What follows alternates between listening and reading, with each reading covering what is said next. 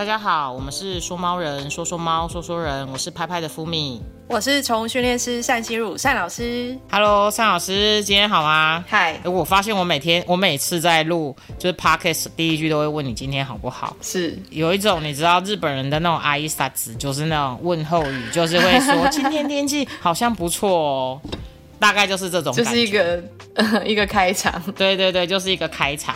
然后呢，今天呢，我要跟尚老师讨论的是呢，所谓的猫咪呢，是不是都是金鱼脑跟路痴？哎，为什么我会这样讲？嗯，因为我们今天录这个 podcast 的时候是中秋节。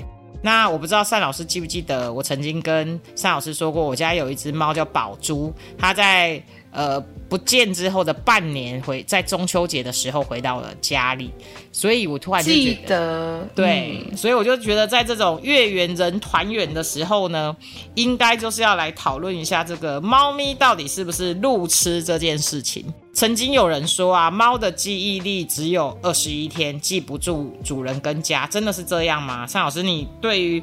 猫的这个记忆力这件事情有没有研究？我觉得不用研究，哎，这到底是谁说的记忆力只有二十一天？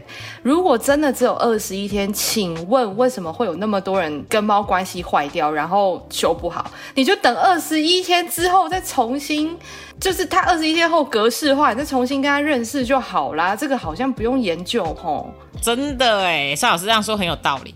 那有一个说法是，单老那个猫的短期记忆呢只有十六个小时，然后呢长期记忆其实是有很多年，因为其实猫的智商据说是二到三岁的小孩子，所以呢其实像猫咪在最后一次见到他们的人之后呢，其实应该还可以记住他们身边的，而且是好几年。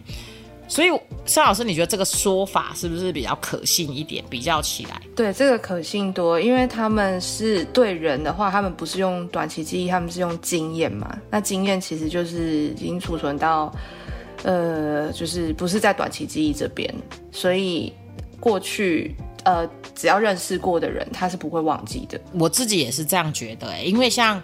呃，我之前我们有养了四只，就是小的奶猫，然后有一只其实是我朋友领养走了，然后我到他们家的时候，哎，我其实叫那一只猫咪，它真的就会走过来跟我就是蹭蹭我，就是抱抱抱我。我其实也不常去他们家，我可能就几个月去一次这样子。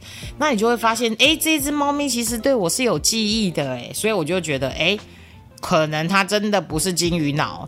然后你才金鱼脑吧，我们人才是金鱼脑吧，才要吃银杏跟金鱼脑，干嘛说猫咪是金鱼脑，实在太过分了。对啊，蛮蛮有趣的，所以我就想说，哎，奇怪，为什么大家会觉得，哎，猫咪是金鱼脑这件事情？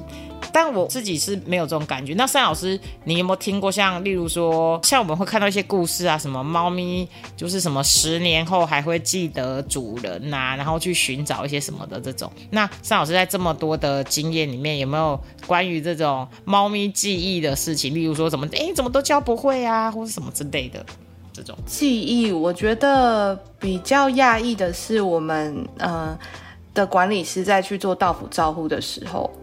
都是慢慢的一层一层让猫咪卸下心防，对，不是不是突破它的心防，而是让它自己卸下心防，所以就是渐进式的。那通常假设，比如说比较紧张的猫咪，可能到第五天，它就是哎会在你前面，然后也会玩逗猫猫，那可能你还不能摸它，就可能进展到这边，可是哎照护就结束了，可是我们就会想说，那哎下次去的时候。我记得那个 case 好像是过了一年，因为他可能是过年找我们嘛，所以下一次见面只有一年。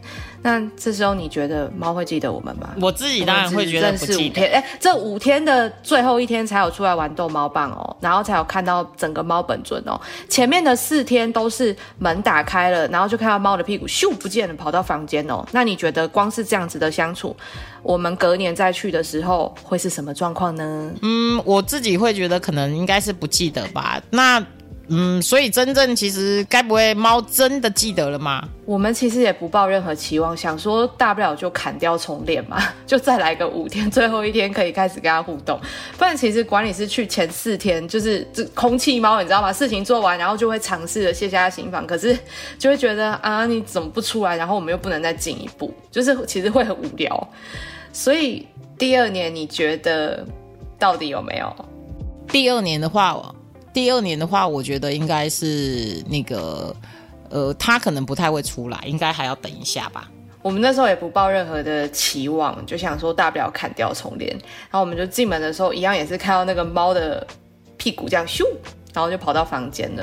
然后我们就开始啊做事情啊，然后嗯叫它名字，就发出一点点声音。因为当初就是跟管理师，他应该是有可能会记得对方的声音。猫会记得就是声音，还有气味，还有你整个动作、整个感觉，所以。它过没多久就出来了，然后才第一天而已。它出来之后就是正常的吃东西，然后玩游戏，所以这就代表说他完全没有忘记我们，他完全记得这一个人，哪怕曾经只是一年多前有接触过一下下，但是只要这个经验是好的，他就会停在那个好的经验最后的那个经验。所以说，其实猫真的是有记忆的，我们真的不要误会它，它还是会有蛮好的记忆。那。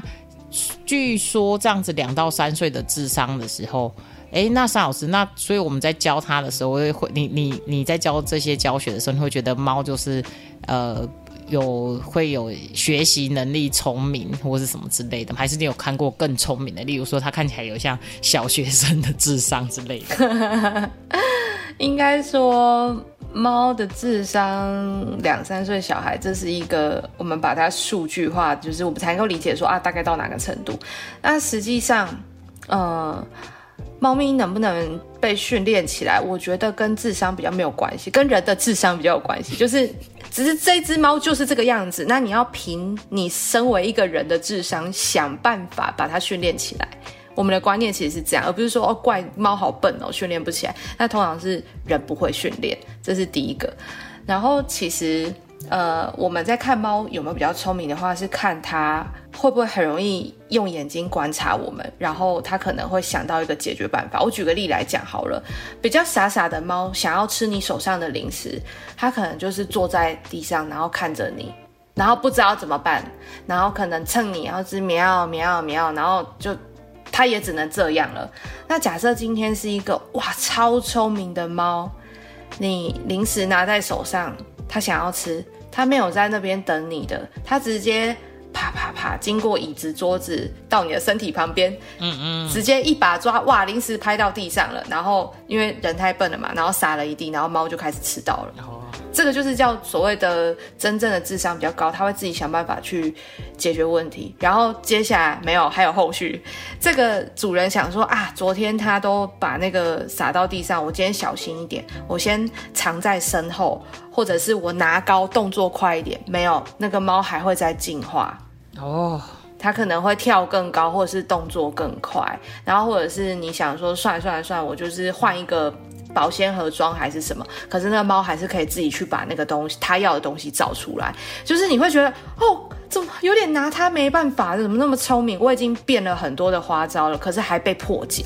这个就是所谓的真的有比较聪明一点的猫。所以说，各位听众，我们要知道，其实猫不是金鱼脑，然后呢，也不是傻瓜。真正金鱼脑跟傻瓜的是我们自己啊。对。那接下来呢，第二个呢，就是想要跟尚老师讨论一下猫的方向感。据说猫在距离家五公里以内的区域都可以用很多个路线回家，但是一旦这个区域扩大到十二公里或更远的时候，猫就会找不到路。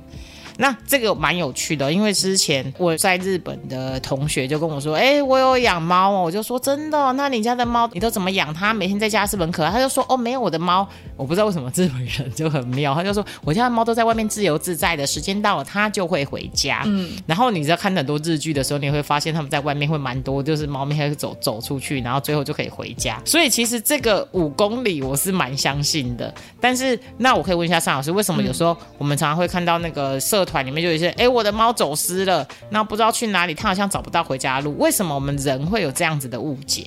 嗯，你觉得？首先，这个根据研究显示，五公里、十二公里的这个啊，这个可能不是在台湾做的研究吧？嗯，这个我觉得都是那个，通常都是美，就是可能欧洲、美国，就是他们有比较多的数据。那首先要考虑到的是，这个环境完全不一样，就是。都市跟比如说美国那样子的 house 街道完全是，而且他们那边可能会有什么狐狸，或者是其他的动物，或者是地鼠。真的，我有上过美国学生的课，然后他就跟我说，我的猫今天又出去抓地鼠。我说地鼠是哪一种？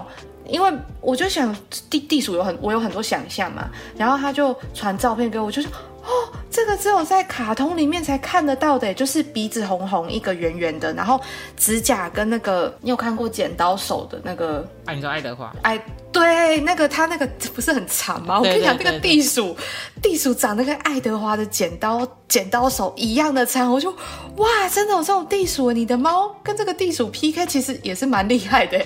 它出去其实不用很担心，它那个地鼠看起来好可怕，那个手太长了。对对，所以其实气味才是有可能影响的，对不对？你说影响它十二公里走不回来吗？嗯，不是，台湾其实就是呃，没有，我要讲的是这个研究其实第一不是在台湾嘛，所以环境不一样。那你拉到台湾，你说哦，为什么台湾我的猫就不能这样？台湾你也要看哪里。如果是都市的话，呃，不讲错。如果是乡村的话，很多散养的猫咪，它也是过着像这样子研究这种生活，就是哦几点到，然后出去晃一晃再回来。但是都市最最可怕就是已经被我们人类破坏成都是机车啊、脚踏车，然后按喇叭、大车、各种车、电动车什么车，你能想到的车都有。然后狗密度又很高，大家遛狗密度又很高。啊，也没有地鼠可以玩。说真的，猫光是要踏出去，可能就已经先吓死了。对，所以需要极大的勇气。对，那就算它，我也有遇过，就是在板桥哦，板桥算都市了吧，很都市。可是他的猫很特别，因为他们家也是就是一楼店面，然后有二三楼，他的猫也是出去，然后定期会去，它的主人。没办法不放他出去，可是放他出去，他又很害怕，因为曾经就是有抓过鸽肥肥的鸽子回来，他很害怕。可是他的猫求鸽子、老鼠，对，他的猫求着要出去，你说不让它出去也不行啊，那就是啊，你让它出去又不要它去做猫该做的事情。